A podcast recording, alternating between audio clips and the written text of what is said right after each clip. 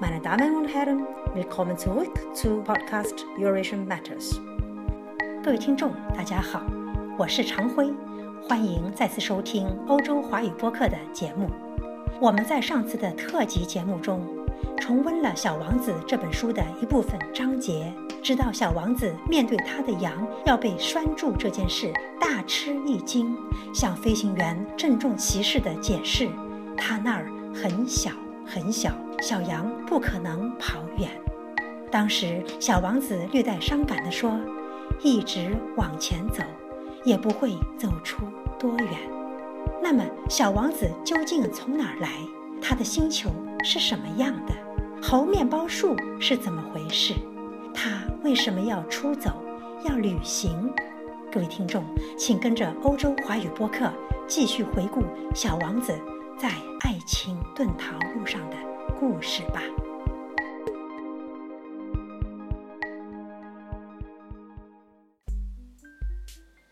我了解到另一件重要的事，就是他老家所在的那个星球比一座房子大不了多少。这倒没有使我觉得太奇怪。我知道，除了地球、木星、火星、金星这几个有名称的大行星之外，还有成百个别的星球，它们有的小得很。就是用望远镜也很难看到。当一个天文学家发现了其中一个星星，他就给它编上一个号码，例如把它称为三二五小行星。我有重要的根据认为，小王子所来自的那个星球是小行星 B 六幺二。这颗小行星仅仅是一九零九年被一个土耳其天文学家用望远镜看到过一次。当时他曾经在一次国际天文学家代表大会上对他的发现做了重要的论证，但由于他所穿衣服的缘故，那时没有人相信他。那些大人们就是这样。幸好。土耳其的一个独裁者为了小行星 B 六幺二的声誉，迫使他的人民都要穿欧式衣服，否则就处以死刑。一九二零年，这位天文学家穿了一身非常漂亮的服装，重新做了一次论证。这一次，所有的人都同意他的看法。我给你们讲讲关于小行星 B 六幺二的这些细节，并且告诉你们它的编号是由于这些大人的缘故。这些大人们就是爱数字。当你对大人们讲起你的一个新朋友时，他们从来不向你提出实质性的问题。他们从来不讲他说话的声音如何呢？他喜欢什么样的游戏呀？他是否收集蝴蝶标本？他们却问你：“他多大年纪呀？兄弟有几个啊？体重是多少？他父亲挣多少钱啊？”他们以为这样才算了解朋友。如果你对大人们说：“我看到一栋用玫瑰色的砖砌成的漂亮的房子，它的窗户上有天竺葵，屋顶上还有鸽子。”他们怎么也想象不出这种房子有多么好。必须对他们说。我看见了一栋价值十万法郎的房子，那么他们就会惊叫：“多么漂亮的房子啊！”要是你对他们说：“小王子存在的证据就是他非常漂亮。”他笑着想要一只羊，他想要一只小羊，这就证明了它的存在。他们一定会耸耸肩膀，把你当作孩子看待。但是，如果你对他们说小王子来的星球就是小行星 B 六幺二，那么他们就十分幸福。他们不会提出一大堆问题来同你纠缠，他们就是这样的。小孩子们对大人们应该宽厚些，不要埋怨他们。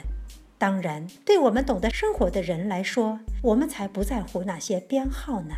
我真愿意像讲神话故事那样来开始这个故事。我真想这样说：从前啊，有一个小王子，他住在一个和他身体差不多大的星球上。他希望有一个朋友。对懂得生活的人来说，这样说就显得真实。我可不喜欢人们轻率地读我的书。我在讲述这些往事时，心情是很难过的。我的朋友带着他的小羊已经离去六年了。我之所以在这儿尽力把它描写出来，就是为了不要忘记他。忘记一个朋友，这太叫人伤心了。并不是所有的人都有过一个朋友。再说，我也可能变成大人那样，只对数字感兴趣。也正是为了这个缘故，我买了一盒颜料和一些铅笔。像我这样年纪的人，而且除了六岁时画过闭着肚皮和开着肚皮的巨蟒外，别的什么也没有尝试过。现在重新再来画画，真费劲啊！当然，我一定要把这些画。尽量的画得逼真，但我自己也没有把握。一张画画的还可以，另一张就不像了。还有身材大小，我画的有些不准确。在这个地方，小王子画的太大了些；在另一个地方又画的太小了些。对他衣服的颜色，我也拿不准。于是我就摸索着这么试试，那么改改，画个大概吧。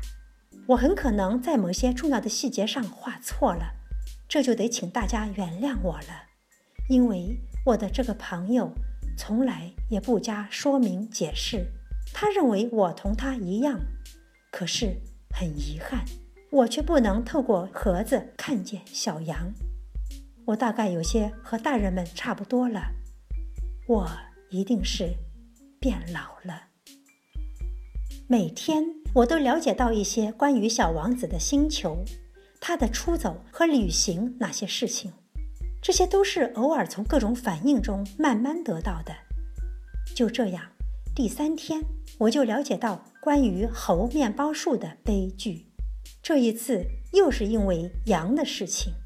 突然，小王子好像是非常担心地问我道：“羊吃小灌木，这是真的吗？”“是的，是真的。”啊，我真高兴！我不明白羊吃小灌木这件事为什么如此重要。可小王子又说道：“因此，他们也吃猴面包树喽。”我对小王子说：“猴面包树可不是小灌木，而是像教堂那么大的大树。即便是带回一群大象，也啃不了一棵猴面包树。”一群大象这种想法使小王子发笑。那可得把这些大象一只跌一只的垒起来。他很有见识地说：“猴面包树在长大之前开始也是小小的，不错。可是为什么你想叫你的羊去吃这些小猴面包树呢？”他回答我道：“哎，这还用说？似乎这是不言而喻的。可是我自己要费很大的劲儿才弄得清这个问题。”原来，在小王子的星球上，就像其他星球一样，有好草和坏草，因此也就有益草的草籽和毒草的草籽。可是草籽是看不见的，它们沉睡在泥土里，直到其中的一颗忽然想要苏醒过来，于是它就伸展开身子，开始腼腆地向着太阳长出一颗。秀丽可爱的小嫩苗，如果是小萝卜或者玫瑰的嫩苗，就让它去自由地生长；如果是一棵坏苗，一旦被辨认出来，就应该马上把它拔掉，因为在小王子的星球上有一些非常可怕的种子，这就是猴面包树的种子，在那里的泥土里，这些种子多得成灾。一棵猴面包树苗，假如你拔得太迟，就再也无法把它清除掉，它就会盘踞整个星球。它的树根能把星球钻透。如果星球很小，而猴面包树很多，它就把整个星球搞得支离破碎。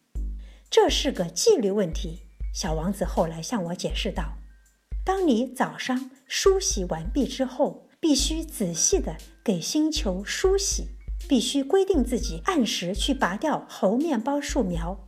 这些树苗小的时候与玫瑰苗差不多，一旦可以把它们区别开的时候，就要把它拔掉。这是一件非常乏味的工作，但很容易。